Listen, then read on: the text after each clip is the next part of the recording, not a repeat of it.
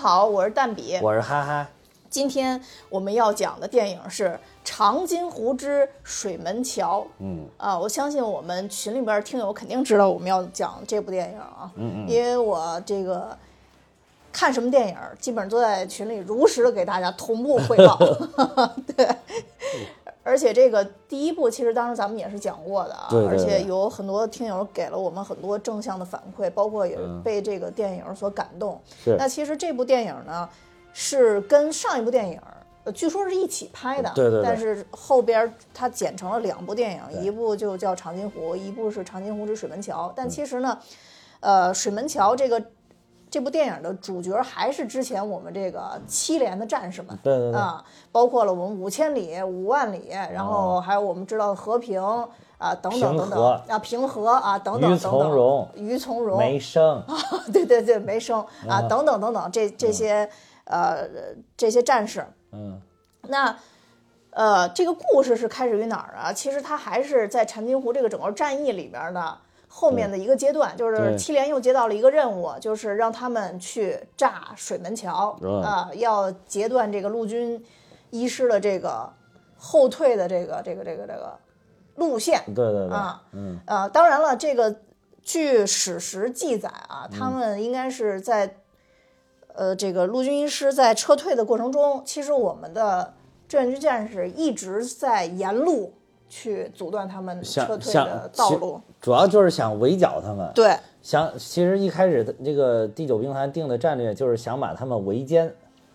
啊，给围歼。但是后来就发现，想围歼他们真的挺不容易的。嗯，因为美军的这个机械化部队、重武器、坦克什么，嗯就很难，非常非常的难。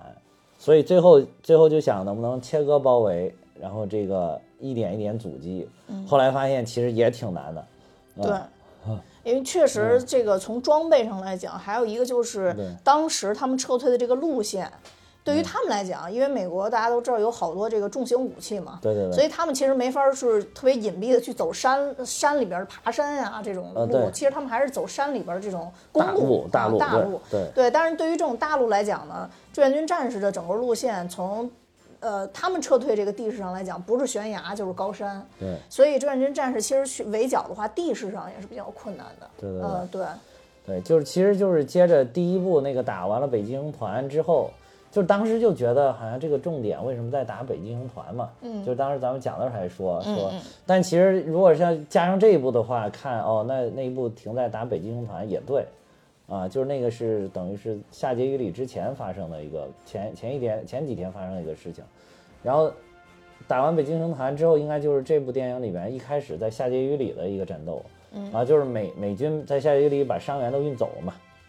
对，啊其实可能就是有上部的一个铺垫，就告诉对咱们美军为什么那个时候要从下节雨里撤退。对啊，就因为嗯有了这次大撤退，所以才有了我们后面的各种对的在志愿军的操作。对，在下节雨里撤退之后，就是当时史密斯师长，就是这个美军陆战一师史密斯师长，就是强烈要求要把伤员全部都运走了之后再撤退。啊，这个当时他是其实是当时还有一个建议，就是说能不能都从这个空中运走，嗯，就是把包括这个没有受伤的士兵，正常有作战力的士兵也都从空中运走。但是史密斯市长没有选择这个方案。其实不得不说，这个史密斯市长还是有水平的一个市长。他就觉得，如果是都从这个空中运走的话，就是每运走一波人，就不停的来收缩这个防区，防区越来越小的话，就可能越来越面临着这个就是被被围剿。呃志愿军围围歼的这个这个可能性，因为你你防区越来越小，然后你这个人员也越来越少，被围歼的可能性就越大。他说这样，他觉得他不能安全的把这个呃美军士兵全部都带走，他把他们陆战一师都带走。嗯，而且他说这样的话，如果是一旦地面部队守不住，然后对于他们这个空运这些这些也会受到影响，所以就会给造成这个陆空都都混乱，所以他就坚决的就是说，这个只要是还有战斗力的，都要跟着走陆路，啊，一路一路打出去。按照他说的，按照他当时咱们我记得第一部也说，按照他的说法就是要向南进攻，不是撤退，我们向南进攻，对。对，这部电影里边也说啊，对对对，就是嘴硬，然后要嘴硬，然后就大概的一个地理图，大家可以去查一查，就是夏节雨里，然后完了之后，他们的路线应该是从夏节雨里撤退到古土里，这个古土里就在这个夏季雨里东南方向，然后水门桥就在这个古土里稍微往西南一点点的一个地方，非常近，中间隔着一个叫黄草岭的地方。然后从这个水门桥过去之后，就奔再奔这个南方有一个真兴里，从真兴里再往东南方向咸兴，再然后过了咸兴之后，离这个他们要撤退的兴南港就已经非常近了，基本上到达咸兴就跑了，就真兴里过去，基本上就就是完全可以，基本上可以跑了。因为后后续的就是后面的地方就更有利于这种机械化部队的这个运行跟战斗了，所以说就是，所以就想给它截杀在这个水门桥以北的地区，嗯，所以这个水门桥水门桥才凸显的这么重要。其实，就是我看了介绍，也不是说只能过水门桥，但是其他你选的任何路都要绕一大圈儿，大大增加了他们撤退的风险。呃，就是说水门桥应该是一个最便捷的一一条道路，所以而且就是。呃，也最有利于它这种大型机械化的一些，比如坦克啊、什么大炮这些运运运输的这个机械化运输的这么一个便利，所以就走这里。嗯，对，所以其实我们志愿军也判断到了，就是说这个水门桥炸水门桥的一个重要性，重要性对嗯，然后所以才有了这个三炸水门三炸水门桥，对，，其实早早的就就安排好想去炸这个桥，因为就已经看到这个地方是一个很关键的节点，就是战略节点对对嗯，就是最后能不能堵住美陆战一师，可能就在这个桥这儿。这桥如果他们都拥在这桥这个地方，哎，那个到这个地方我们还能围而歼之。但是如果这个地方不实在不行了，恐怕就真的是再追击也很难，因为当时这个情况看这个，包括这个这个历史顾问王淑增这部电影的这个历史顾问嘛，王淑增他写的这个朝鲜战争的书上，包括一些其他的资料看，当时整个第这个第九兵团的这几个军，二十军、二十六军、二十七军这几个军。打的已经非常分散了，其实是当时就是总总结，最后事后总结的这个里边做的有一点就是说没有能够围歼这个陆战一师，其中一个很重要的原因，也就是说兵力过于大部队过于分散，小部队过于集中。嗯，我我不我不理解这个什么叫小部队过于集中啊，但是大部队确确实战线拉的也非常的长，而且由于咱们的这个机械化行动能力不强，然后重武器特别特别的少，可以说就是没有，然后。这个，而且这个补给严重不足，然后衣着还非常的单薄，单薄啊，导致这个冻死冻伤的士兵呢也非常的多，所以所以导致这个最后，其实追到水门桥的时候，能够追组织起来的有效的攻击力量已经人比较少了。嗯，后续说实在，美军也是有一点儿这个，就是闻风丧胆了，已经就被打懵了，就是只知道跑，就不知道该怎么，就想。赶快跑！有一个特别有意思的地方在哪儿呢？就是这个，呃，就是在夏节雨里，就是这个电影一开始演的那个机场撤人的那个。嗯、首先必须得说啊，有的地方是虚构的，有的地方真的。这里边说有一个炮弹啪一下把那个飞机打中了，这个这个是艺术加工的，可以告诉大家啊、嗯。就是我就是我我就是要给我方提气，其实呃，给我们看电影的同学们提提气。其实我觉得作为电影这么拍，我是可以理解的啊。但当然，我还是更希望电影能够更加尊重事实，嗯。呃然后就是拍的就不用靠虚构来增加一些，就是好像我们的志愿军打得有多么的精彩。其实因为或者说多么的惨烈，或者对，或者是多么的惨烈，因为我们的这个真实的这个战斗已经非常非常的精彩和惨烈了，已经非常非常能体现我方志愿军是绝对是世界上独一无二、独树一帜、鹤立鸡群的这么一一一个这个。不可战胜的人民武装、人民军队。对，说实话，当时看完这部片子出来以后，我特别想组织一下当年的美国老兵，纷纷的接受一下采访。我觉得从他们嘴里说出来的这些 评价我们志愿军战士的话，更加的给我方提气。是是是，所以王树，所以这个王树增老师他的这个书里。就是里边经常角度选取的是从美美方的角度来，就美方的这个部队是怎么撤退的，来反衬就是志愿军是怎么打的。他这个角度选的也挺有意思的，嗯嗯，对，我觉得所以他比较有意思的一个点我还没讲完啊。啊，但是我补充，啊、我在你这块说补充一句，啊一定要补充一句，就是说为什么王树增老师就是在这本书里啊两方面都写了，因为就是啊王树增老师其实为研究朝鲜战争这段历史，嗯也是跟美国的相关的专家。有过很多这方面的学习和探讨，所以他是一个相对来讲比较少有的能从美方的角度来去啊分析中方这场战斗的一个一个老师吧。这个角度挺好的，是对没错角度挺好的。你看有好多就是采访美军士兵的，他们经常就是，那就是非常惊叹，就是为什么解放呃这个志愿军能够打成这个样子，就是很惊叹。还有那种说着说着就流泪了，就觉得就觉得那一段历史回想起来就太煎熬了。就是其实那个那个时候对志愿军来讲，何尝不是更加的煎熬？嗯，因为是因为毕竟美军的这个装备还是相当了得的。所以我刚才说的还有一点就是特别有意思是什么呢？就是。把怎么叫把美军打得有点闻风丧胆了呢？就是当时那个下碣隅里这个机场，不是当时那个好多人都在撤退嘛？这里边也演了一一堆一堆的这个伤兵就就就给运走了。这一块其实他没有交代的更多，交代更多其实有挺有意思的，就是当时那个陆战一师还还汇集了，就是有那个美国的呃步兵师的这些那个士兵，然后这些我也不知道是陆战一师记载的故意就是。怎么说呢？嘲讽这些步兵师的，还是还是确有，应该估计也是确有其事。然后，然后就说这有好多步兵师的这些人，为了能够早早的逃离这个地方，就假装伤员，自己装扮成伤员，然后躺在地上就是呻吟。然后对倒在担架上就开始说啊我不行了不行了，然后就就被那个这这个就担架就给直接抬到飞机上了，然后所以说当时呢就是很很很有很奇怪的一个就是当时有一名军医就是向这个史密斯师长报告了，就是说他管辖的帐篷里边原来有四百五十个伤员。然后可是当天他运了一整天之后，运走了一共有九百四十一人。然后到了天黑，回到这个机场一看，发现帐篷里居然还有二百六十个伤员躺在这儿，没有被运走。然后他都懵了，说什么情况？然后后来这个时候，这个史密斯师长这个才下令严查这个有冒充伤员的情况，才解决了这个问题。不是，确实是，就是，所以这部片子里边，我觉得有一点让我觉得拍的特别不好，就是其实朝鲜战争最开始美国人是比较轻敌的嘛，这个我觉得是可以理解的。中国毕毕竟从物资上啊，从武器上啊都是落后的，对啊，都是落后的。呃，再加上这次水门桥，我们也看从工业上边也是极端落后啊，是。但是其实美军到后期的时候，真的是被打的害怕了。啊，呃，确确实是害怕了，包括就是我之前也是看到那个一个老的美军的一个采访嘛，就那个士兵倒没落泪啊，但是就说他们看到了，呃，这个牺牲的志愿军战士。啊，就被冻死的志愿军战士说，他们脚上都没有穿鞋，穿的草鞋。说那个草鞋都已经破了，然后那个脚是黑透了，那你就知道那个冻的那个血管已经都那个，对，然后脚是完全黑色的。对，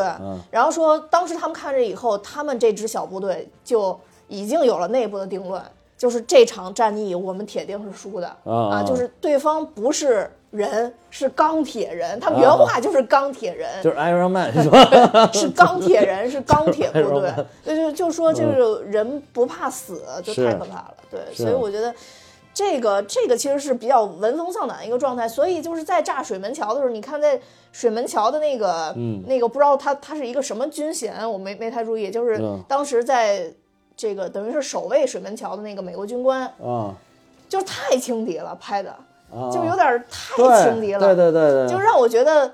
这个挺不真实的，就非常不真实。还没诱敌深入，而且咱们这个咱们这边的这个呃梅生破解的太快，上来就说是陷阱，就破解太快，就 这个具体的战斗好多地方都没有记载，具体是怎么打的，确实不太好说得清楚。对，确实不太好说得清楚。但是就是之前那块机场，还有就是前面这块机场这一点呢，就是。咱们上回讲讲长津湖的时候，其实讲到了这一块修机场，修机场嘛，就是史密斯师长，然后就是不听阿尔德蒙德军长的这个命令，我就是要修机场，就你说什么我都要修机场，然后就是因为他坚持让在这儿修机场，其实是等于说为最后的这些能够安然的撤退，尤其是这些伤兵撤退，是提供了一个非常好的一个辅助啊，他要不坚持，而且他其实他这个机场当时修的是。呃，就是已经中国的就是咱们志愿军已经，呃，就是打到这个下碣隅里机场这一块儿，它的工程其实才完成了这个四分之一。呃，就是这样的话，就是等于说当时那个美军在这边修着工程的时候，就是这边开着推土机，那边还要停下来跟中国梆梆打几枪。嗯。然后就是在这种情况下，但是因为中国重武器不多，所以就。还也没有能够拿下下碣隅里这个地方，因为下碣隅里这个是他们当时设定的一个师部，防后来还有好多士兵溃溃逃到这里，就是等于说已经聚集了很多机械化的装备，嗯，在外面又构筑了一个这种椭圆形的工事，然后就还是防防御能力是很强的，而且一度这个中国的这个咱们志愿军还是冲到了这个跑道上，跟美军还进行过肉搏，然后但是他这这里边好像也有一呃，就是反正就是冲进去又被打回来，就是反复也争夺了很多次，但呃志愿军始终没有能够拿下这个机场，没有能够拿下下碣隅里，嗯，所以就一直，而且就是美军的这个运运输能力也是很强的，他们这个这些伤兵基本上就是一两天时间就全部都用完运完了，啊、就非常的快。就毕竟就是说，当时谁有制空权，谁是最哦，厉害对，因为他们那个飞机就不像咱们这还有什么大炮又把它飞机打的，根本没有，就是他们飞机就可以安然起降，就是简易跑道一修好了之后，飞机就哗不停的起降，不停地起降，很快就把这些伤员就全都运走了。嗯然后当时还有接着刚才咱们说那个，就是当时史密斯师长就说让这个给他汇报的，就刚才那说的那名军医，就让他来判断谁能上飞机。嗯，然后这个人也他他也不方便每个都看，然后他就选定了一个样板，就有一个有一个这个名叫这个叫莱森登的一个军医，也是一名军医，由于脚被冻伤了，他也是冻伤的，就走路是一瘸一拐的，不能正常走路了，所以就是所有的后来所有想登飞机都要跟他相比，如果伤势不重于这个呃莱森登医生的人，就不能上飞机啊，就是美国人也够直的，对对对对，对，然后所以所以就 就挺有意思的。这个机场就是，但是这个就是电影里，不管是第一部也好，第二部也好，确实没有交代出来下监狱里这个地方到底是怎么样的，拍的比较草草的，就是主要还是展现一个美军的这个溃逃吧。嗯，对对对对，其实他主要的目的可能展示这个，但是其实嗯我觉得对于史密斯这个人，从他的战略眼光上来讲，我觉得还是有很多点是值得肯定的。还是有说实话，有有点眼光的，对，啊有点眼光有，点眼光的嗯，对，尤其是他组织，而而尤其是就是说他，我还看到有的地方就是对他的评价，那是其他庭员，我我不就参考一下其他庭员，就是说他不见得是个很天才的指挥官，就是那种能够经常有什么大的灵感，突然一下爆发出来就能打大胜仗的那种，但是他是一个非常好的战术战术家，哎，对，就是我怎么能把我手上这些兵我都摆不好，一点步步为营。他包括他进军的时候也步步为营，退兵的时候也是步步为营。最后真的是把大部分的陆战一师的这个成员们，就是士兵们给给撤成功的撤退了出去。嗯，虽然也也减员了几千人吧，但是就对于陆战一师已经是建师以来前所未有的失败，但是就是依然还是保留了大部分的人。对，我觉得这个陆战一师的这些美军战士们嗯，啊，这些这个这这怎么你说人家怕死啊，还是什么的？反正最后很明显，你不管你是说呃掉头到哪边去打，其实他们都是想回家的，是是啊都是想回家。主要这个嗯也这个战战术意战略意志也是这个战争意志也是很重要的一个决定。你我们是保家卫国的嘛，嗯嗯嗯，我们保家卫国，这个我们的目标很明确，所以才会打得这么英勇对，啊，这也会不怕不怕牺牲，不怕困难。美军不是，美军都等着圣诞节回家过年呢。过年呢，啊啊对对啊就是对，就正好嗯这个这个在打这个下碣隅里和就是等于长津湖的这个战役的时候，嗯就是他们从十二月初到呃十一月底到十二月，十二月，就是到圣圣诞节前，的时候嘛，圣诞节的时候对对对，圣啊。诞节的时候，就是就是打完了这个长津湖，就彻底的宣告了麦克阿瑟说圣诞节领着大家回家过年的这个这个说法彻底宣告破产啊，彻底宣告他这个就是就是吹牛，对，在这这两部里，其实还都有去表现一下嗯，麦克阿瑟的这个这个人吧，但是没有没有很全面的去去展示，我觉得没有对对，就显得他很傲慢，对吧对？但是当然他在在二战里边他也是很确实很厉害，你不能就是这玩意儿你展现好像这个就是个傲慢鬼，什么都不懂，啊那其实他肯定不是这样的，对吧？要不然他也不可能。就是在日本当上这个什么太上皇，对吧？像太上皇一样的，对这这一部其实有展示嘛，有展示这，个他后续的一个是他好像变成了一个很激进的战争狂人，一直想用原子弹，这个是一直他一直在跟美国的国会啊什么上书，说我们用原用原子弹撂到这个鸭绿江北边儿，我们立马这场战役就搞这这场战战争我们就搞定就赢。后来包括这个最后美军一直溃退，是一直到最后的失败，完了之后他都还在说说当年听我的，只要撂原子弹，这事儿必须拿下，啊、但是美国人家人家考虑的还有政治影响，对，没错。人，家还考虑欧洲呢。欧洲，对。我靠，你往朝鲜撂，我 的苏联立马就往欧洲撂，对 对对，往欧苏苏联往欧洲撂的这个正当性立马就来了，对。吧？就你然后第四次世界大战，然后还有人说这个什么呃第三次世界大战，还有人说说就是如果真的按照你麦克阿瑟说的，那么以后历史书上写就是什么呃就什么一战始于萨勒热窝是吧？二战始于什么？三三战就始于朝鲜人对对对被被扔了原子弹，原子弹，对对。嗯对，我觉得其实这这个电影里边儿，不知道是出于什么原因，反嗯正最后好像表达的是联合国没批准，是吧？啊、你说那个就是他要扔原子弹这个事儿吗。不是美国都没批准，不，我说这个电影里边最后给出来的理由是说联合国没有批准，跟他说的是。哦，那好像是给他一个解释。嗯对其实当时杜鲁门解释就不同意。对，我觉得最最重要的就是这东西确实是。那边还有一个有原子弹的呢，我觉得这个其实是一个比较强的一个制约。对对对对杜杜杜鲁门到最后，杜鲁门国会都觉得这这人疯了吧？回来吧，哪又打不赢，还乱出馊主意。我觉得就有点这种感觉，就是这人疯了，估计。对对对对，因为我其实还有一点，他这么这么想拿下这场战争，还有一点就是因为麦克阿瑟想竞选美国总统下一任的，嗯，嗯，所以就是可能想给自己攒这个政政治资本，如果能在这个取得一个全面的胜利，可能对他的这个整个政治生涯是一个非常好的一笔，啊，我觉得也是之前嗯。确实太轻敌了，就那个话放的有点太早，太早到后了。边对。因为他们包包括美国人，包括就是其他世界上的其他国家，包括欧洲，他们来来看这场战争的时候，他们都是按照武器装备啊、什么兵力啊、什么这么测说测算的。你一测算，那就是志愿军全面不占优啊，这是肯去了也是嗯送死啊，也是被摁着打啊。哎，结果一进去头头几棍，哇，完全被志愿军打了几闷棍。嗯就完全没有想到一开始。还有就是后来，其实李奇微去了，不就是又研究出来了这个志愿军的这个什么所谓的雌性战术嘛？对志愿军呢，然后发现志愿军有一个七天的这么一个周期，过了七天要歇一歇，再来七天，过再来七天，然后他就利用这个周期。跟志愿军在拉锯着打，所以最后这样拉锯、拉锯、拉锯，互有胜负，最后稳定在了这个三八线这个地方。就是说白了，其实你你你想想也挺窝囊的。你美军哇，机械化装备，你你所谓的骑行战术不就是打游击战吗？嗯嗯嗯，对，你等于被迫跟我们游击战的这个专家打游击大师战打游击了吗？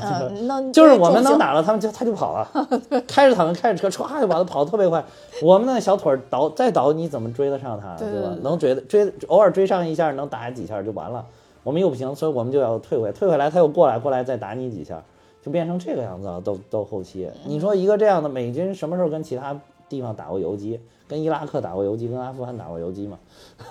没有。对对。啊，对，嗯所以就是志愿军，我不是那天我跟你说，我我说我看完水门嗯桥回来第一件事冲回来重新看李延年嘛，啊，对，对，然后我就看到一句话，我之前好像还真没注意，就说，呃，李延年的那个口述里边说毛主席有一句话，我我觉得说的特别好，嗯。说对面是刚多气少，啊咱们是刚少气多，多啊对嗯对，然后对确实这么回事儿，就是是气这个事儿对，非常的玄乎，啊，对对对，非常是很的玄乎，对难被计算到的，对对对，就是嗯就其实很重要的一点，就是因为我们的战争是具有正义性的，嗯，对吧？我们是，而且就是我们每一名志愿军战士都知道我们的战争是正义性的，因为我们不但是抗美援朝，不但是援助兄弟的国家，更重要的，我们还要保家卫国，对，嗯，就不能让你帝国主义的爪牙任意的，对吧？去欺凌我们的国土。啊，动不动你就越境轰炸，你到底是什么意思啊？啊，没错儿，对吧嗯对。就是总总是夹枪带棒，然后干点事儿，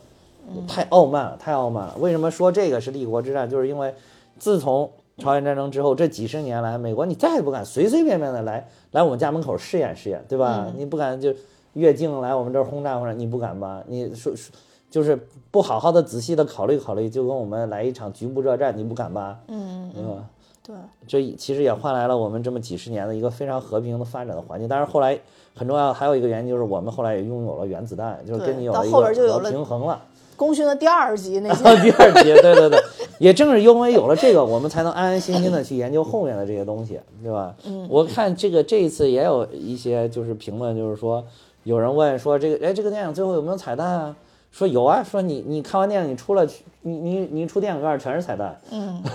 对对，嗯，对，所以就是这个水门桥的这个片子吧，就一开始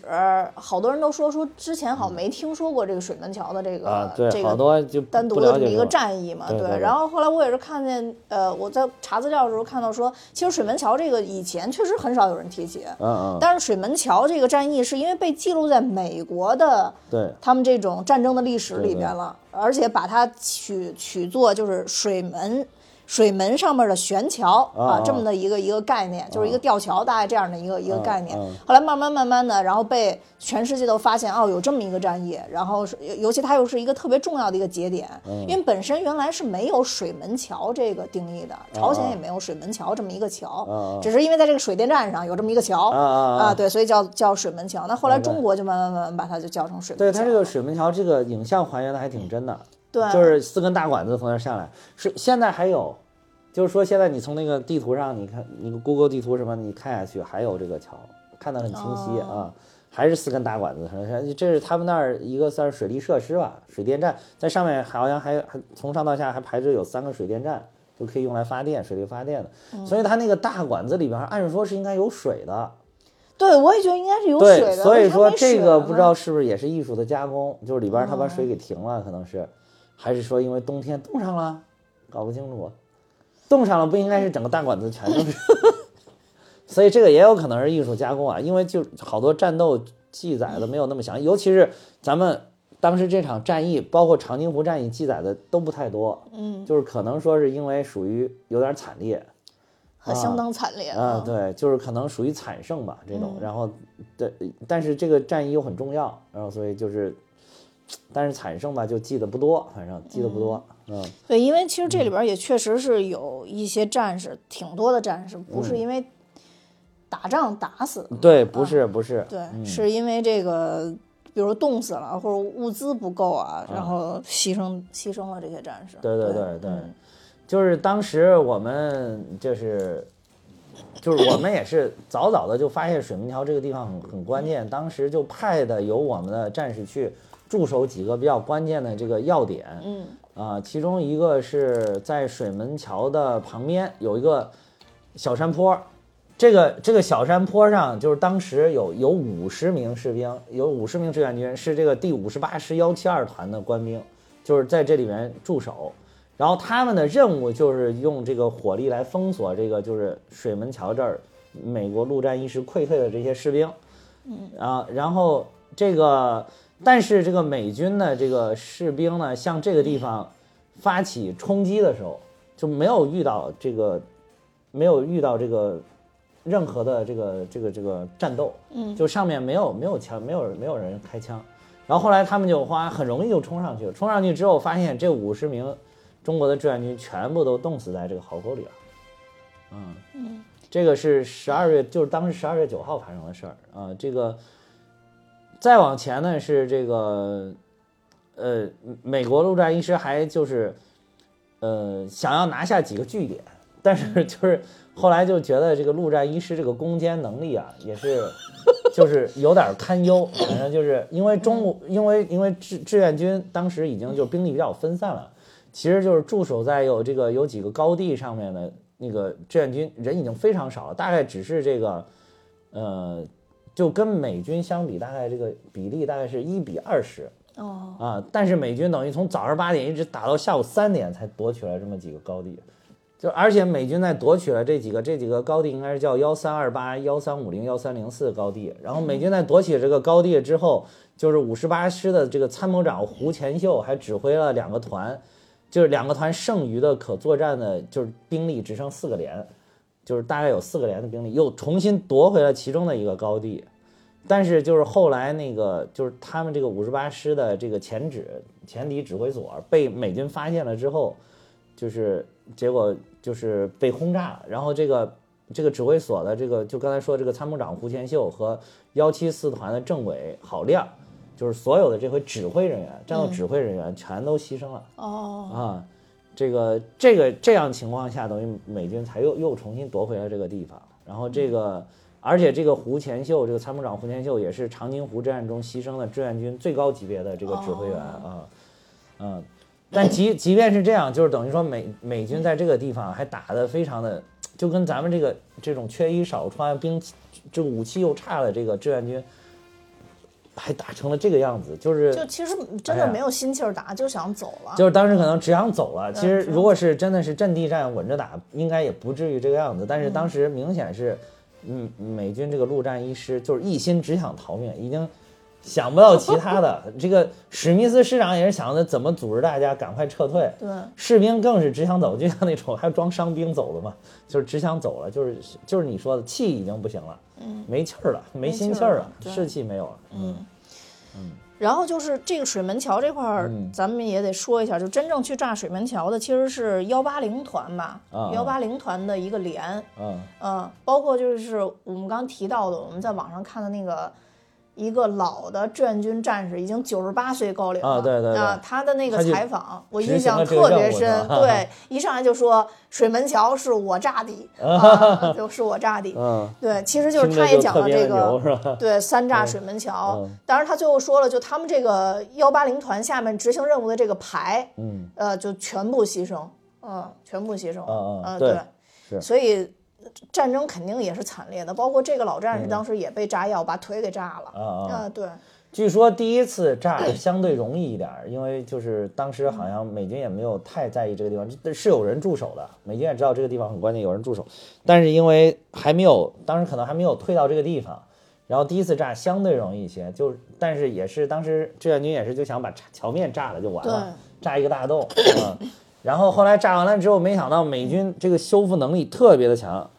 啊，第一炸毁之后，就是这个美军的陆战队，他们那个工兵就是用一座木桥，就修了一座木桥在那个地方，呃，修复后通车。然后第二次炸呢，就是第一次炸是十二月一号，第二次炸炸是十二月四号，这个都是离他们大部队撤退到这儿还有好几天的时间。嗯，第二次炸就是十二月四号，然后炸毁之后呢，这个美军工兵呢又修复起了一个钢制的这个车辙桥。就是，然后这个时候两次都发现美军第二次炸的破坏的就已经比第第一次要更严重一些了，但是发现美军又是迅速，基本上这两次基本上就是在一天之内就修复通车，然后这个后来所以第三次，呃呃第二次的时候美军就已经又又派出了更多的兵力去去这个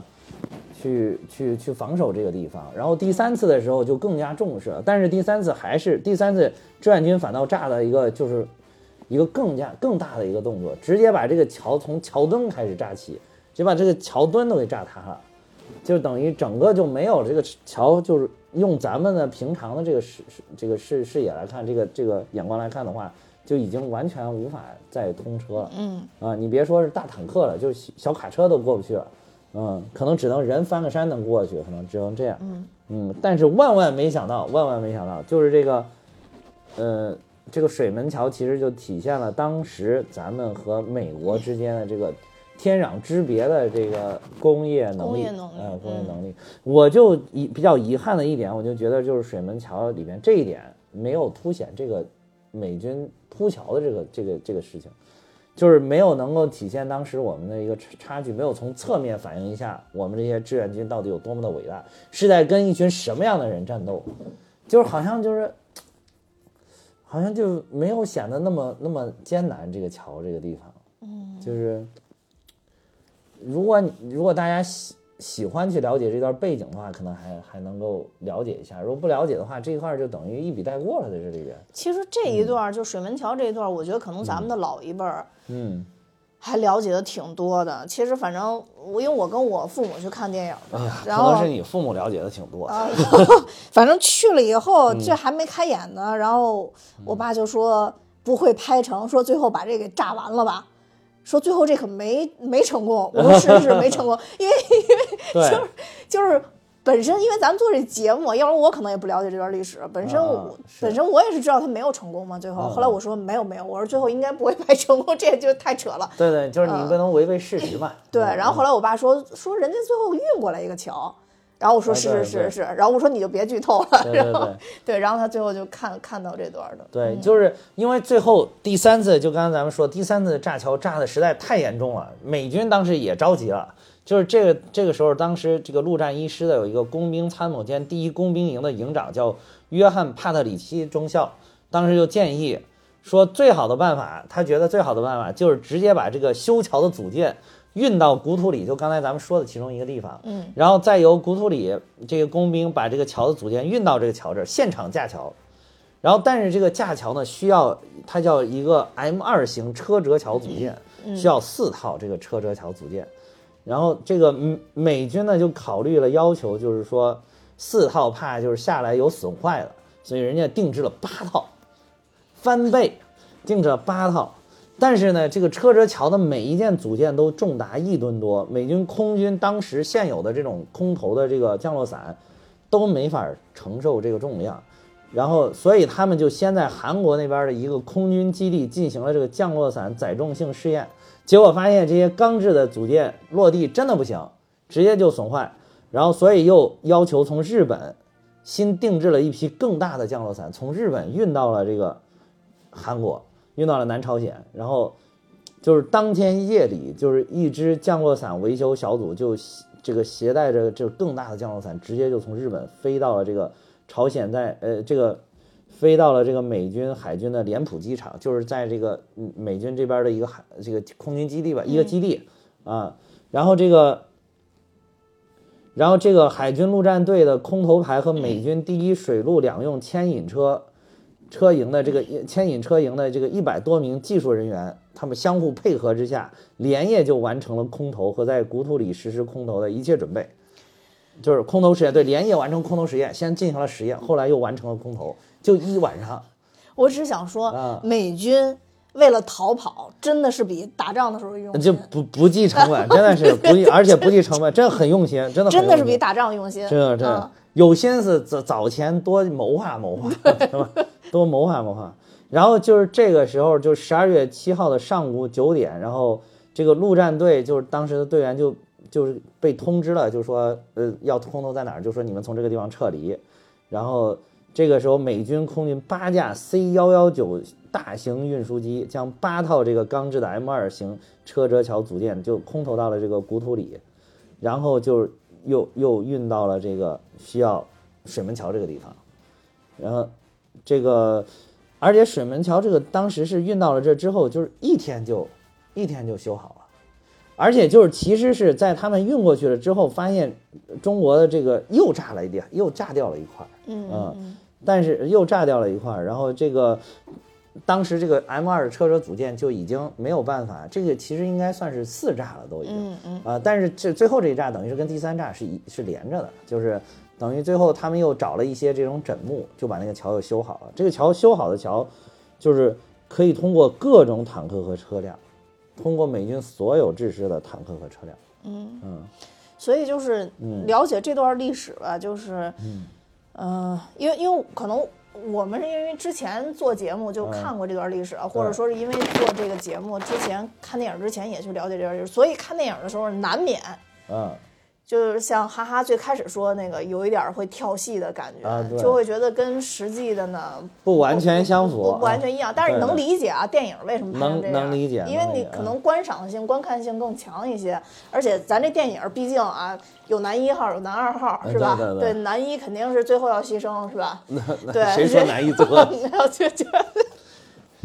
你怎么知道男一最后反正？最最最厉害的要啊牺牲，的肯定也是放在最后，是吧？啊你看到最后就剩这俩仨人的时候啊，是吧？这个这个这这这可以理解，就是拍电影这这也是可以理解的。是但是嗯确实这里边有几幕拍的有点儿，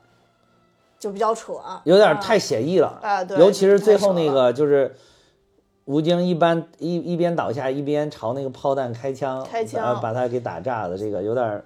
太写意了。拍还有，其嗯实就是梅生点那个车从那边儿从山上嗯精准的滚到了，也有点太写意了，对对对，太也有点太写意了。嗯但是能明白，就是说他那想鼓舞我们观看者的那个心思啊啊，对还有就是咱们这个易烊千玺老师，嗯，确实还是不太听话，都到这份儿上了，你嗯就听一次指挥，别乱跑了，真的是，就就就总之在这里边儿就是，是呃，就就可能太写意了。然后还有一个就是刚才说的那个美军，嗯。有点儿确实太轻敌了，在这儿。嗯嗯，啊，显得美军搞得很傻。你可以把对手写傻，但是就这写太傻了，就已经很明显的这边儿已经攻上来了，你还说等待等待等待，这个太不符合实际。我我刚才引述的都是这个王树王树增老师《朝鲜战争》这本书里边的一些内容啊，但是我还看了一些其他的资料，就是说到第三次的时候，咱们第三次准备架桥之前，美军因为知道咱们老在这个地方要使一些这个要要要搞一些破坏，所以就是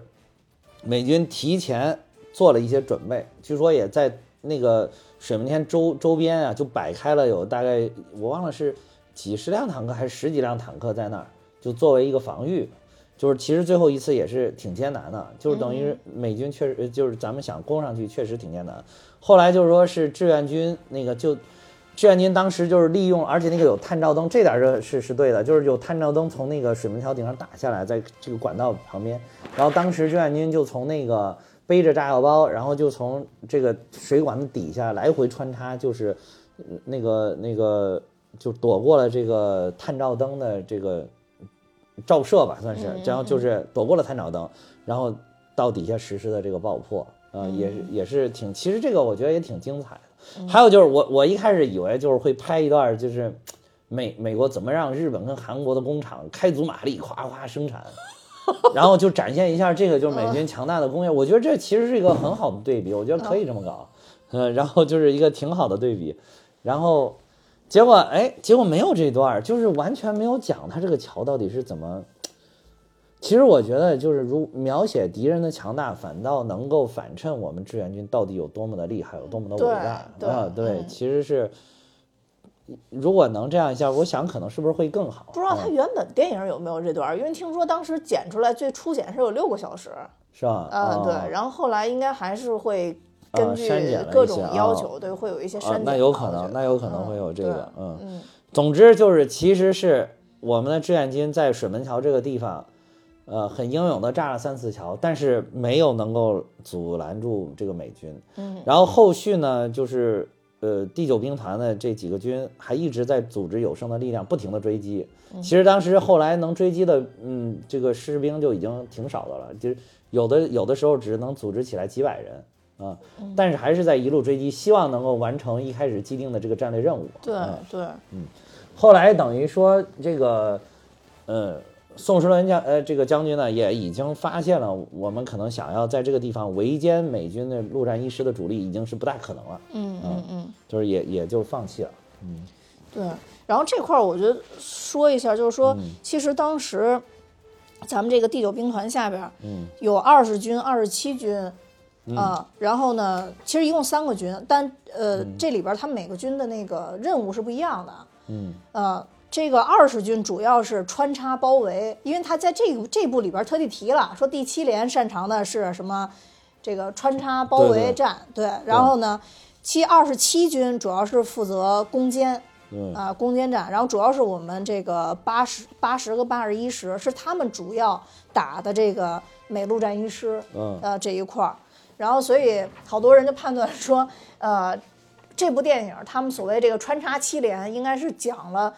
各个在水门桥的几个这个这个小排或者小小连发生的这样的一个故事，而不是针对说这就是一个一个一个连发生的事情。嗯我我觉得还有一点电影让我，就是电影之外的拍摄让我比较感动的，啊啊就是这里边儿这个大家可以看到后面有一场是美国拿着那个就是喷火的那种枪，啊！不知道它专业叫什么啊，啊啊然后去攻击我们的志愿军战士，但是在嗯。电影拍摄的时候，这个不是特效，是真的拿火去喷了演员。啊是吗？对，然后第一次试这个喷枪的时候，啊当时导演在旁边都特别担心，所有人都已经准备好了灭火，但导演说再坚持一下，就一直在读秒，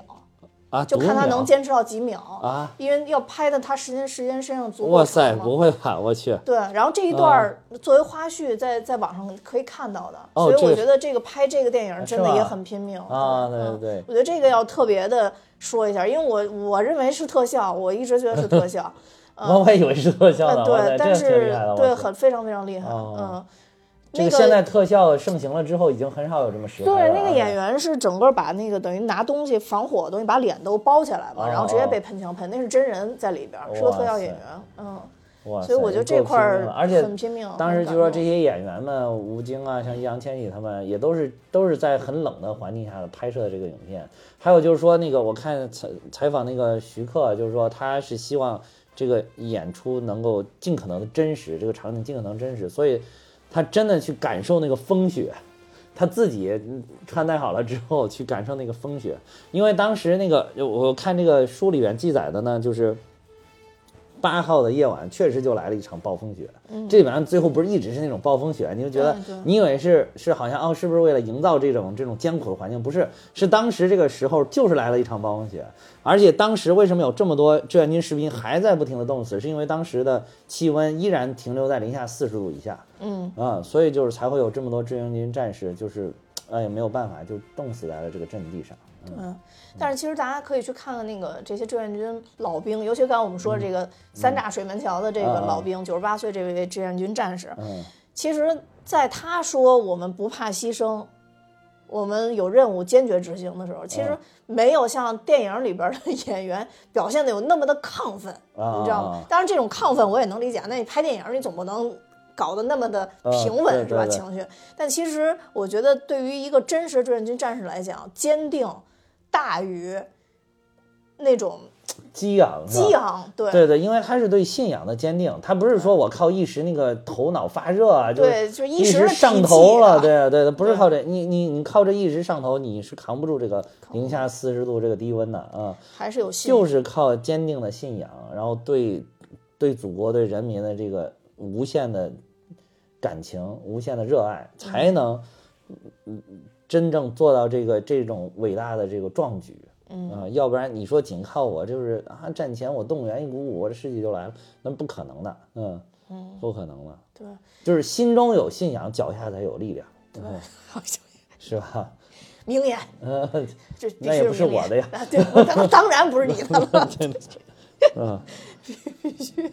必须的名言是嗯嗯是，还有就是咱们之前那一次讲长津湖也说了，就是说最后最后还是有了一个，就是但是最后这里边儿最后虽然还有那个就是大家一块儿冲到港口的那个镜头，挥舞着红旗，对吧？这个很意象化的表达。我其实我是不太喜欢，就是真正的战争片里边老有这种很意象化的表达啊，但是我我能理解这个这个这个意象化的表达。另外，那但是呢，还很欣喜的一点是在之前有一个镜头是展现了当时兴南港化成一片火海的这个场景的，嗯，这个是这个是真事儿，但是这个就因为当时我是跟我我我有两位家人一起去看的这个电影，然后就是出来我就问他们就是是不是没有 get 到这个点，然后后来果然就是仅看这个画面是很难 get 到这个点的，哦。就是这个点就是其实就是美军不想把任何的物资留给志愿军，不管是吃的也好，枪炮更不更不愿意留给志愿军，嗯，然后所以就在这个他们能搬走的都搬上船了，实在搬不走的就这个留在了这个兴南港，然后他们就集结了特别多的，就是有近三万四千发炮弹和一万两千八百枚火箭弹，这个和四百吨凝固甘油炸药和五百枚一千磅的炸药，这个炸弹就是在最后时刻瞬间引爆，就是把这个整个兴南港炸成一片废墟。对，这次是啊特意有一点点炸开一片一片火海，呃，对对对，就是可以说烈火浓烟，遮天蔽日，这个就是就是我我宁愿花更多的这个物资啊钱啊把这个地方给毁了，也不留给你志愿军，也不能让你们进行补给，嗯。啊，就我家里，我我我家老领导坐在我旁边，我我爸坐我右侧，然后当时那个镜头起，我爸就一直在说。这帮孙子走什么一点儿都不给咱留下，是就是真的是哎，真的是一点都不给你留下。对，就是，所以就是我我也是旁边有解说，所以还好。啊，对，就是如果是不解说，仅看这个，你就觉得它很突兀，这个点是剪的是剪的是很突兀的，嗯，就是一般情况下会理解为志愿军把这块儿给炸了，也有把他们炸跑了，对对对。然后所以我们欢欣鼓舞的冲上前去，然后把他们赶走，对，会会有这种的，对，对对对。会。有这个理解。嗯。所以美军呢，从兴南港最后的统计大概是运走了十万五千余人，汽车一万七千五百余辆，物资三十五万吨。嗯。啊，一共运走，其实保留了挺多实力的。说实在啊，嗯，挺多实力的但打跑了就啊，但打跑了，我们等于是完成了这个我们的战略目标了。嗯啊嗯，所以说我们称这个长津湖战役，我们是获得了绝对的胜利的，这个是这个是毋庸置疑的，嗯。对，嗯，然后但是我们必须要记得的是，我们的人民志愿军也付出了巨大的牺牲，啊，才换来了这场伟大的胜利啊，这个是比较记得。是，嗯所以我就是我为什么今天来之前我还跟你说，我说讲讲为什么。其实好多人不知道啊我们为什么一定要去打朝鲜，大家都认为应该先去打台湾。是，对，因为你看那个这个，尤其是他们这个这个这个原来的这些志愿军战士们，也都提到了说，当时嗯，本来想换冬装，实在来不及了，就离咱们边界五十公里了，是就得赶紧走，然后所以就赶紧的就这个去了。这个第九兵团宋宋时龄宋时轮的兵团，就是当时咱们第一部的时候，又看到后面有嘛，打到台湾去，解放全中国嘛，就是这是当时咱们小时候还挺流，都还挺流行这句话。对对对，以后以后会不会再流行不好说啊。这个，但是就是当时你又看那个墙上写着的，写着这个话，就是他们一开始就是在东南沿海的，在福建那边准备攻打，呃，台湾的这么一个准备的一个兵团，一直在演练怎么登陆作战，还还搞这些演练呢。嗯你想，嗯你打台湾时候穿的那个衣服，即便当时是冬天，你你问问现在上海、浙江、福建这些小伙伴们，对吧？都穿什么样的衣服？你再问问东北的这帮兄弟们都穿什么样的衣服？那肯定是天壤之别嘛。然后就这样的瞬间就拉过去，然后在在山东做了一下简单的调整，后来又在这个辽宁做了一下简单调整，就入朝了。嗯啊，就是整个就是，嗯，就就反正挺艰难的啊。对这个也是后来咱们上一回长津湖那个讲长津湖的时候也讲到这点，就是这个也是最后作战的时候，作战完了之后大家做总结，其中一点就是说我们这个后勤补给啊，后包括这个物资啊准备的不充分，是其中我们一个很重要的一一点需要总结的地方嗯，啊，也是在未来我们再遇到这样的战斗。需要特别注意的一点，因为就是非战斗减员实在是太严重了，嗯，对，所以这这一部片子里边其实有一个镜头，嗯。就是宋时轮坐车坐到他这是坐到长津湖旁边，实际上他是坐到鸭绿江旁边，然后下来鞠了一躬，然后确实这也是史实，啊。然后最后流下了眼泪。但这个电影给改成是坐到长津长津湖旁边了啊是。对对对，因为想到自己的兄弟确实减员减的太厉害了，，还有这里边其实有一个细节，其实展现了，就是最后梅生领着他们领着他们在底下埋伏了很长时间，就说看这个是陷是那个陷阱，然后最后他们不是冲出去了吗？嗯，有一个人就没起来。啊，对对对，是看到这个有给了一个那个呃，但这一点我觉得处理就特别好，就是没起来，这些冲出去的也没有再管他，对然后来不及管这些这个什么，只能都是后来想起来非常的唏嘘。但是在那个情况下，你根本就来不及，就是要完成自己的任务。对，所以这个我就觉得特别好，嗯包括就是。咱要说到李延年，李延年其实第一集还是第二集，他有一个战士就炸死在了那个弹坑里，就是那个那个地雷的那个坑里嘛。嗯，就是听见一声以后喊了一句名字，没有人进去去看他，直接就冲锋了。啊啊嗯是，所以就是我为什么看狙击手看的有点闹心，就是因为这个，因为战争不是不是儿戏，不是你讲义不是你气的一个儿女情长的地方啊，对就有的时候就是方这个时候根本顾不了你的战友到底是怎么样的啊，就是完成我们的目标，完成我们的任务。对，没错，没错是。对，然后还有就是，我觉得特别强调一点吧，因嗯为其实包括我周围也有很多，尤其是女孩儿可能会比较多一些啊啊就是对于这个打朝鲜不是特别的了解。啊但其实我这个朝鲜打朝鲜，为什么说是保家卫国呢？更多的可能就是美国其实他当时对。主要的战略目标可能已经不根本不是说是朝鲜或者是韩国，它其实它的目标是中国。呃，目标是是，或者说是目标是社会主义阵营，呃是对对是如何削弱你们社会主义阵阵营的实力啊？对对我进驻了，我把整个朝鲜拿下来之后，我就把我我就能陈兵在鸭绿江边，对，跟你中国正面相对，啊没错儿，对。啊，然后我什么时候想过去，我就可以过去；我什么时候想欺负你，就能欺负你啊。对，所以不能有这样的事儿发生。就是，如果说大家想了解这块儿的话，我倒反而真的觉得李延年那块儿还有还有挺多提到这块儿的，就是尤其小安东逃跑的那个部分，还有更多提到这部分。所以我觉得更多大家应该把这个理解成我们为了保卫自己而进行的一场战斗。还有就是，我觉得可以看看那个去年年底的一个电视剧，呃，不是去，哎，是去年年底的，跨过鸭绿江跨过鸭绿江，是不是前年年底啊？对，一二零年底的呃电视剧啊跨过鸭绿江跨过鸭跨过鸭绿江用了很很大的篇幅，就头几集都在讲这个。呃，中央的战略决策，毛主席他们是如何决策的，而且那个场景排的非常真，啊、哦，就包括那个会议做的，就就非常的真，呃，就就是包括那个一开始想让林林总林彪表表态了，林彪不表态，不想去，太难了。最后哎，有有彭老总来，让让彭老总，彭老总愿意接这个任务啊、彭老总去，就这整个整个，它不是那么简单，不是说啊我们。不不打朝鲜，我们就能去把台湾打下，也不是，因为台湾当时也已经有美国的第七舰队已经进驻在那哎里。，这个长津湖，嗯长津湖就上一部开头的时候是不是也讲了一点儿？讲了，讲了，讲了，也演了嘛，演了，还有包括让这个 就是毛主席不是派自己的孩子去那个呃，就是想想要去朝鲜啊，然后，然后就是对也讲了这个有这么一个场景，嗯。当然就是比较短嘛，算是交代了一个前情吧，嗯嗯。嗯，当时我感觉第一部他还是想全景的展现一下这个朝鲜战争一开始的情况，嗯。呃，然后这个就不是这么简单的，而且当时是一个整个的是一个怎么在这个东北亚地区的战略博弈对，啊，是个战略决策，就而且也不是说你你当时不去打这儿就能把台湾拿下来，因为台湾美国的第七舰队已经进驻了，对，没错。你要去美国第七舰队肯定也动手，而且你一点制海权都没有，嗯，去了就白给，基本上，嗯。我觉得就这一段真的是大家可以去读读王树增老师的这个书，前面写的还是挺挺非常非常详细的，对对。对包括当时美国怎么想的这个事儿，包括说白了还哎有有没有写苏联前面？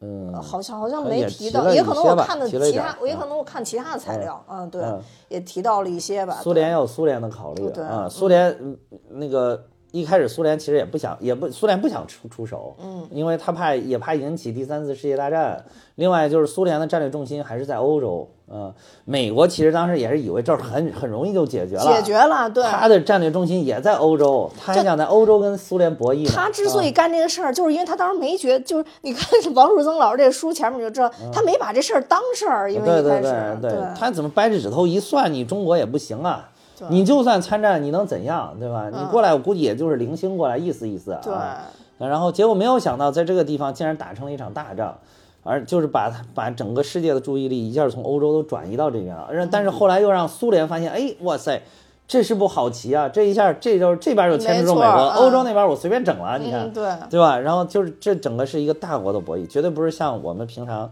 就茶余饭后聊聊天儿这么简单。这个，呃这个，而且领导人的决策那也绝对都是怎么说？真什么叫什么叫战略眼光？对对对还还是多看看毛主席。呃，对对对，说白了就是，你现在让我想想什么叫战略眼光，真的就多看看毛主席，就还是很有战略眼，光。就是大家在评判这个时候，你千万不要以为你比毛主席还伟大，啊，对，你千万不要以为你比毛主席这等老一辈无产阶级革命家战略眼光还要宏大。嗯，对吧？你比他们还要聪明，还要巧妙。你有这样的想法，其实就挺幼稚的，嗯，没错，对吧？就真的是站得高看得远。另外一个对对，有的人，我我我认为啊，毛主席就是嗯，也是天生就有，就身上也带着这种。不知道不是不不知道说带着能力还是什么，对对，这个不是个也也可能是在实践中成长对。对对对啊就是对，这非常有战略眼光。对对，我嗯我不太赞同，就是这个什么天降 The One 是吧？就像嗯这个这个现在拍拍的一些什么片子，经常什么一让 The One 天选之人，什么哈利波特啊是吧？尼奥什么对吧？不，我我我觉得包括毛主席，他都是坚持人民史观的，就是说我们都是能够成长成这样的，但是你需要一个成长的路径。对，可能毛主席就找到了自己成长的这个路径对，他就变成了一个这样的伟人啊，就是，所以呃当然这个这个可能嗯就说多了，但是就是其实我就觉得，不管，就是我我其实我们国家有很多值得被被歌颂或者说值得被肯定的东西吧。但可能每一个人看东西的眼光不一样。包括那天我看那个咱们群里讨论科举这个事儿，我确实觉得，就包括比如说科举啊，或者说现在我们国家的一些这个培养培养。从基层干部吧，啊到到往上都是这样，我觉得还是有它的道理存在的。对对对它是一个比较科学的体系，啊就就就很难说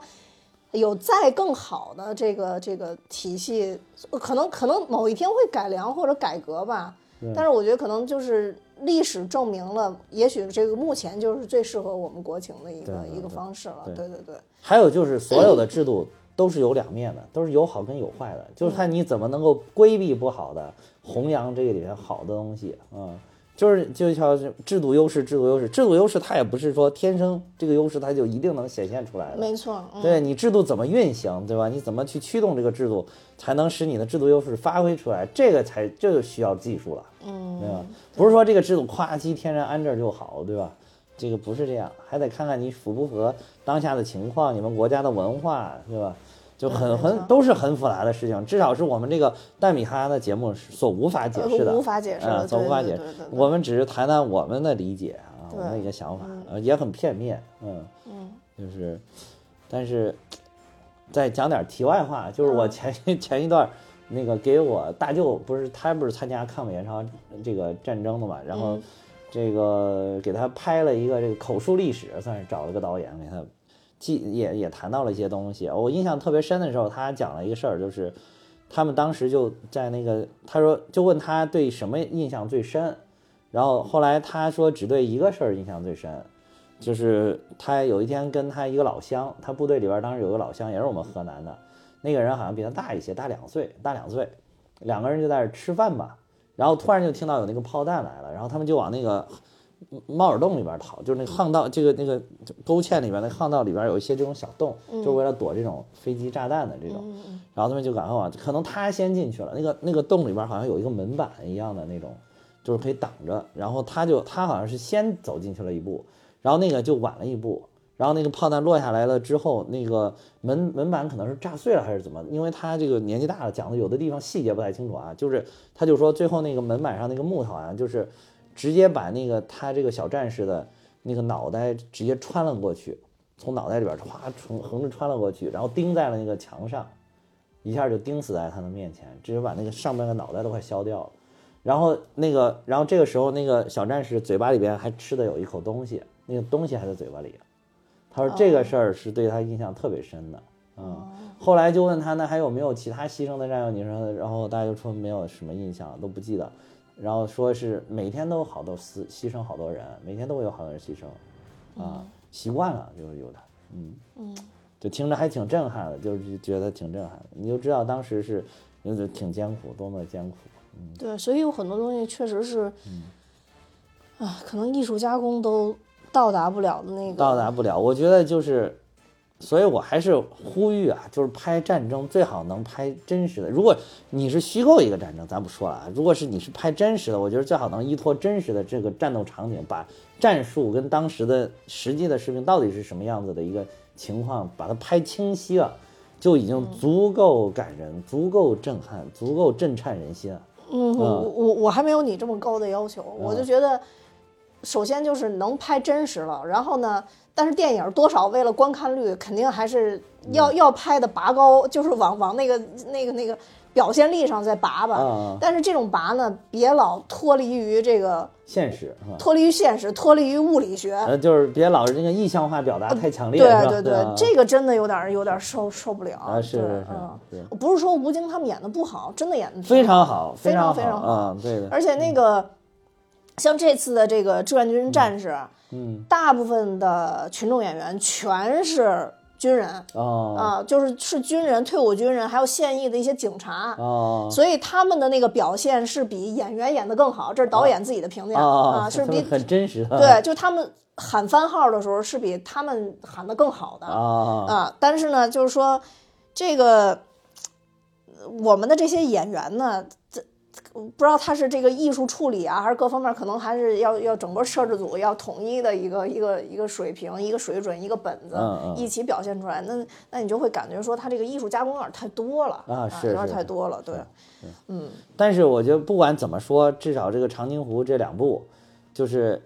还是很非常感谢能够呈现这么一、一一两部影片啊。嗯对，确实。就是尤其是在这个这两年我们国家非常特殊的日子里，对吧？建党百年的这个日子里去呈现这个，我觉得就是已经非常的感谢这些影视工作者，而且你能看到还是足够用心的，绝对不是一个非常草率的完成一个交作业这么简单的一个一个任务啊，就还是用心在拍好。只能说是还局限于我们目前的电影工业，可能就达到了这个水平了啊。嗯。但是从另外一个角度来说，这个水平也已经不低了啊。我们今说的一些意见或者问题啊，只是希望能够更好，希望以后更好。当然，更多的是希望以后这种题材的这种影片会越来越多。嗯，就是你至少你拍完了之后，你拍的好了，能够吸引着大家去看，不管是大朋友也好，还是小朋友也好，就是能够吸引大家去看。大家去看了之后，就会多多少少想要了再了解一些这个事情到底是怎么样的、啊？对，比如就像你说的，有些朋友他提出来，啊，为什么不先去解放台湾啊？为什么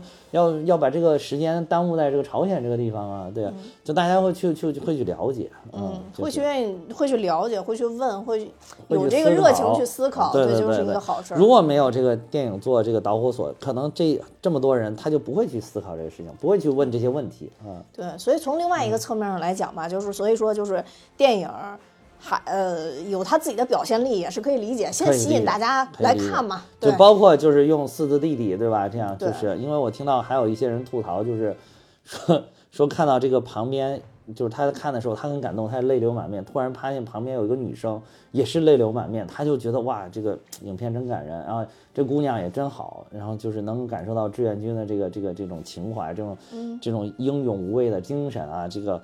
结果这个那个突然他就说说，突然听到他们还说说你那哭什么呢？然后他说，嗯、我的千玺。就就就是他说他当时一块一下听到这个立马就想骂人了，他说，这个，哎但是即便如此，我觉得都是非常好的，起码能吸引他来，因为吸引这个这位朋友他过来看了，对吧？就是我觉得都是非常。起码知道有这么一段历史。对对对对对，他看了他就知道有这么一段事情啊，这就是已经非常好了。啊慢慢来，慢慢来，越对是越是和平年代，可能越容易忘了这些。我觉得也可以对对对理解吧，但是我们不能忘。对，不能忘。你看，你看当时拍那个那个斯皮尔伯格拍的《拯救大兵瑞恩》，哎，就让我就是特别想去了解哦，到底这个第一 day 到底是怎么回事儿，诺曼底登陆是怎么回事儿，前前后后就了解了好多那一段时间的事情，嗯，它就起了同样的作用。你当时也会觉得哇，美军好英勇啊，那是啊，美军在诺曼底在欧洲战场也很英勇，当时反法西斯战争也是正义的战争嘛。把你当年的热情多拿点出来给单比哈。对，但是现在的这个，现在这个更是了。我了解我们自己的这个伟大的历史，那更是这个，嗯就觉得啊，看完了之后，一方面感动，一方面充充满了这个感情，嗯，就是好像平常的生活都有多了一些这个激情在里面，嗯，对，嗯行吧，那差不多就到这样。我我们其实也没有讲什么太多电影里边的一些细节吧，对对对因为我们觉得可能更多的还是想让大家真实的去了解这段历史是什么样的。因为电影固然精彩，而且像这样的票房类的这种电影，可能可能很多观众也会去看。去看了咱们自己的听众也有很多人会去看。对对对所以我们就相当于做一个。我们知识向的小科普，不能说是这个权威性小科普，对对对是我从我们的了解做一个小科普。对对，我们也就了解这么多了，不全面。然后大家想还是多去看看书，对对对多去找找资料啊，对，更精彩。嗯，好，那我们今天节目就到这儿。我也想跟大家说，蛋比哈有自己的听友群了，大家可以看节目的说明，加我的联系方式，我会把大家拉进群。呃，然后再祝咱俩还没有特哦对别祝大家新年年快乐对对对